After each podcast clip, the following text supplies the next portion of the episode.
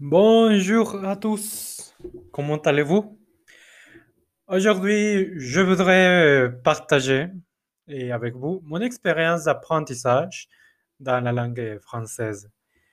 Euh, tout d'abord, euh, il faut dire que l'apprentissage d'une langue est toujours une aventure.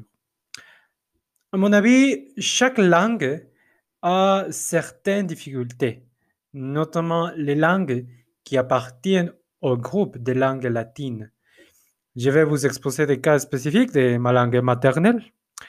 C'est le cas de l'espagnol qu'on trouve quand on veut parler correctement. On peut se tromper sur les pronoms personnels et sujets, puisqu'en espagnol, il faut les apprendre, mais après, ce n'est pas nécessaire de les dire tout le temps. Un autre cas euh, exceptionnel, euh, ce sont les temps verbaux. D'abord, on se heurte contre le mur lorsqu'on voit qu'il y a plus de 15 conjugaisons et de plus, il faut se souvenir des terminaisons. Bon, même si la prononciation c'est assez faisable, les étrangers peuvent devenir fous quand ils, quand ils essayent de comprendre pourquoi on parle d'une manière si compliquée. quant au français, je pense que les étudiants débutants découvrent au premier contact le premier truc qui leur fait mal à la tête. Et c'est la prononciation. Oui, la première fois euh, que j'écoutais ma professeure parler, je, je n'ai pas pu y croire. J'ai lu des mots et, des phrases en français, mais je me suis rendu compte que les sons ne correspondaient pas à l'écriture. C'est drôle ça, ne sais pas? Dans ce moment, je suis devenu passionné de la langue française. J'ai découvert la magie du français. Malgré certains défis euh, pendant mon, mon apprentissage, j'ai été toujours motivé pour étudier et pratiquer mon français. Aussitôt que je lisais, je lisais un texte, j'allais au dictionnaire pour savoir la définition des mots que je ne comprenais pas.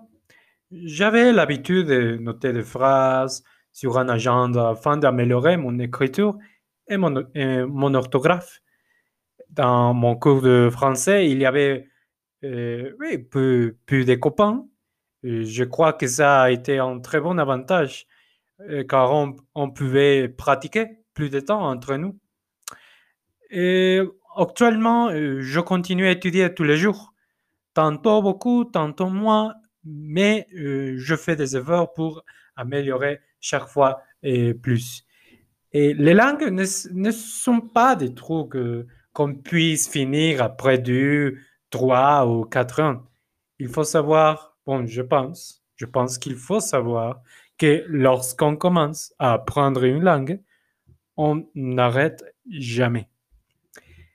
Je ferai vers six ans d'apprentissage et ceci ne va pas finir, dans mon cas.